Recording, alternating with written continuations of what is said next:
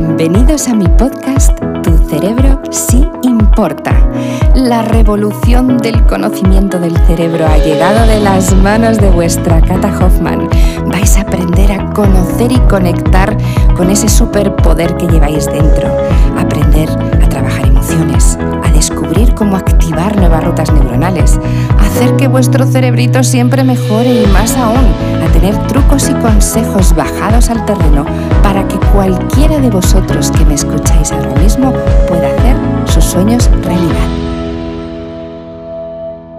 Arrancamos la temporada 8 de nuestro maravilloso podcast y qué mejor día que hoy, que ya han pasado las navidades, por cierto, espero que los reyes ya os hayan traído muchísimos regalitos.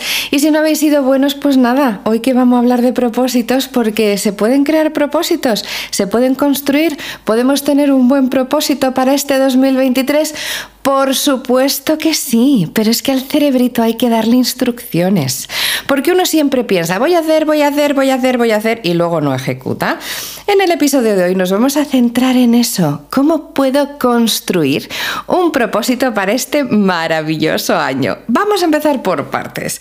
Sé que hoy es un día un poco complicado porque estos lunes después de Navidades, donde todo el mundo ha estado ahí divirtiéndose, descansando, disfrutando, y arrancamos ya de verdad de la buena esta semanita a tope, nuestros cerebros entran en un momento un poco de colapso, ¿no? Y hay muchas veces que ya no es solo el cansancio físico, sino es el cansancio mental.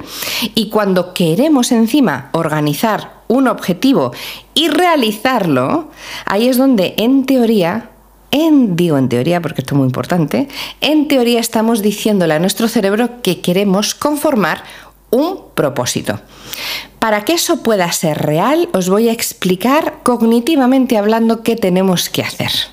Lo primero de todo es hay que ocuparse, es decir, no hay que pensarlo y decir, me propongo esto, me propongo lo otro, voy a hacer, voy a hacer y voy a realizar y dejarlo en tu mente.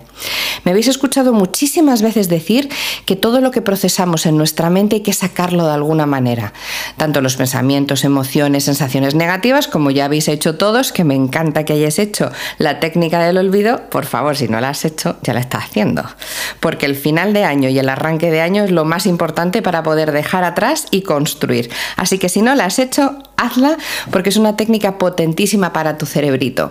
Y sobre todo para lo que vamos a hablar hoy, que es construcción.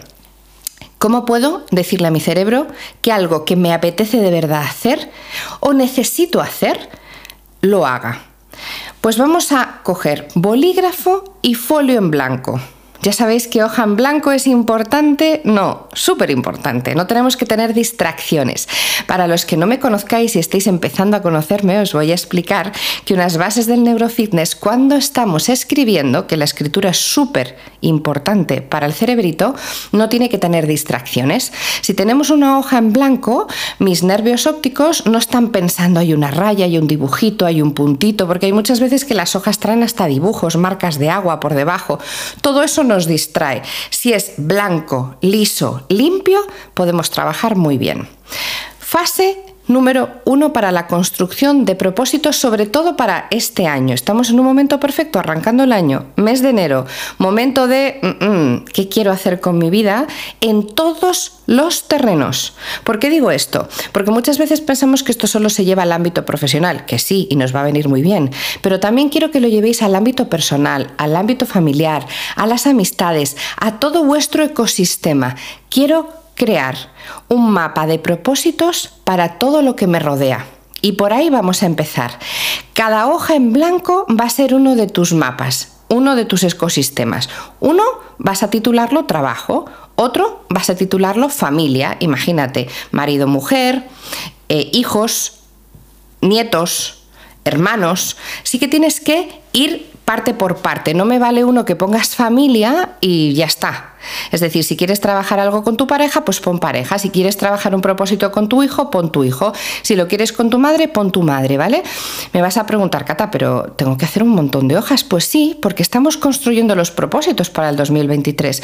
Por tanto, cuanto más bajemos al terreno, cuanto más bajemos al detalle, más vamos a ayudar a nuestro cerebro. Recordar que el cerebro necesita instrucciones, que por sí solo no va a hacer todo esto, pero si le das las herramientas adecuadas, lo vas a ayudar un montón.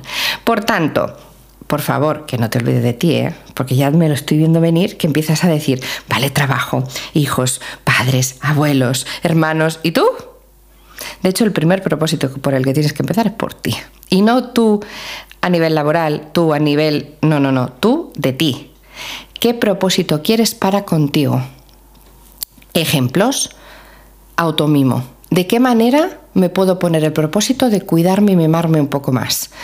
Y fíjate si quiero que lo bajes al terreno, que en ese folio quiero que marques cuál es tu propósito. Una vez al mes, irme de excursión a un sitio que me guste yo solo una vez cada tres meses darme un masaje maravilloso porque me encanta. Me da igual lo que sea, pero no pretendo que digas el día, la fecha y la hora, porque eso lo que hace es producirte estrés, pero sí que te pongas una franja, es decir, una vez al mes, una secuencia, una vez a la semana, una vez cada 15 días, para hacer algo que sea un propósito para ti para ti. A lo mejor puede ser estudiar algo que tienes pendiente o dedicarte más tiempo a practicar un instrumento musical que te gusta o a cantar, como a mí que me encanta cantar, pues dedicarle un poquito más de tiempo. No quiero que tú mismo te autoexijas ni te juzgues. Quiero que en esa hoja en blanco donde ponga mi propósito para mí, para mí, escribas lo primero que te salga y lo que de verdad sueñes, ¿vale? Una vez que escribas tu propósito o tus propósitos, porque tú para ti puedes tener muchos, ahí es donde le das la continuidad. Lo quiero hacer una vez al mes, lo quiero hacer una vez al año, lo quiero hacer una vez al trimestre, lo quiero hacer todos los días, que también me encantaría, todos los días te pongas a hacer, escuchar tu musiquita binaural, por ejemplo, o hacer tu meditación de selección neuronal. Bueno, eso es un muy buen propósito. Yo voy dando pistas, que viene muy bien, y solo te quita cinco minutitos. Así que ahí lo dejo.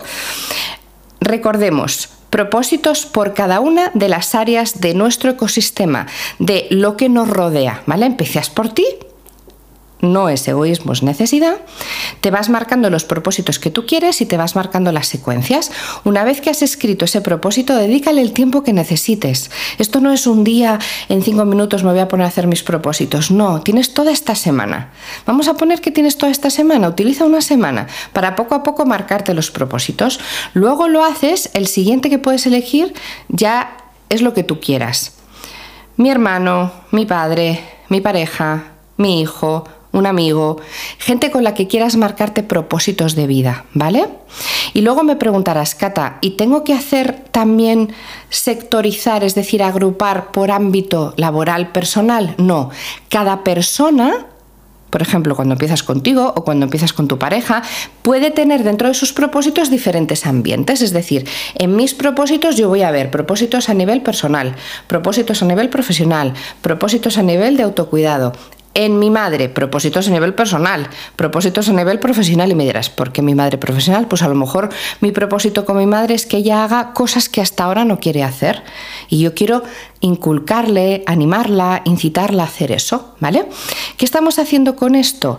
Que todo lo que procesa nuestro cerebrito, que es muchísimo, y más cuando hablamos de propósitos, de verdad los bajemos al terreno y veamos los que son realizables. Porque una vez empiezas a escribir, empiezas a escribir un montón de propósitos, cuando ya lo tienes que poner en tiempo, es decir, tienes que unirlo a una temporalidad, ahí ya te das cuenta, jo, estoy poniendo 200 propósitos y a lo mejor voy a cumplir 5. Bueno, pues ponte un objetivo, pero ya has puesto una hoja todos los propósitos que quieres para ti y para la gente a la que quieres o la gente que te rodea. No tiene que ser familia, pueden ser amigos, pueden ser compañeros de trabajo, pero que quieras tú formar parte en este 2023 de algo en su vida, ya sea apoyando, ya sea empujando, ya sea motivando, que eso también es súper bonito, ¿vale? Pero no te olvides de empezar por ti. La construcción de un propósito, y esto quédate con ello, es un pensamiento, un objetivo, un procesamiento de información de tu cerebrín bajado al terreno. Porque si lo dejamos como un pensamiento o como un, ay, he pensado que para este año me gustaría, no se acaba ejecutando. ¿Cuántos de vosotros os decís, me pongo el propósito de apuntarme al gimnasio? Y te apuntas, ¿eh? Sí, sí. Y pagas la cuota, sí, sí. Incluso pagas un año entero porque dices, bueno, si pago un año entero estoy seguro que me voy a forzar a ir y luego no vas. Porque eso es un pensamiento que tienes, pero no has bajado al terreno y has dicho, voy a ir al gimnasio porque necesito cuidarme, me quiero liberar, me quiero desestresar, eh, quiero adelgazar. ¿Os dais cuenta? Cuando yo bajo al terreno los propósitos que tengo conmigo o con gente que quiero, ya me estoy dando cuenta de por qué tengo esos propósitos y si son buenos para mí, los ejecuto y le pongo una temporalidad. Así que ahí está el truquito para que os pongáis a trabajar esta semanita, que arranquemos fenomenal, que ya, oye, aquí estamos en pleno rendimiento y lo que tenemos que hacer es no pensar en, este mes va a ser muy duro. eso no me gusta. Pensemos en el día a día y en que todo es posible con tu cerebrito. Me encanta seguir disfrutando de ti en esta nueva temporada. Chao. Si queréis conocer un poquito más de mí, no os olvidéis, me podéis encontrar en todas las redes sociales, Instagram, Facebook, Twitter, LinkedIn, en por supuesto mi canal de YouTube, en el maravilloso Club Neurofitness, que si no sabéis, en mi página web www.catalinahoffman.com me encontraréis, y la música maravillosa en las plataformas digitales, como por ejemplo Spotify, Amazon Music o Apple Music, ya sabéis, buscarme.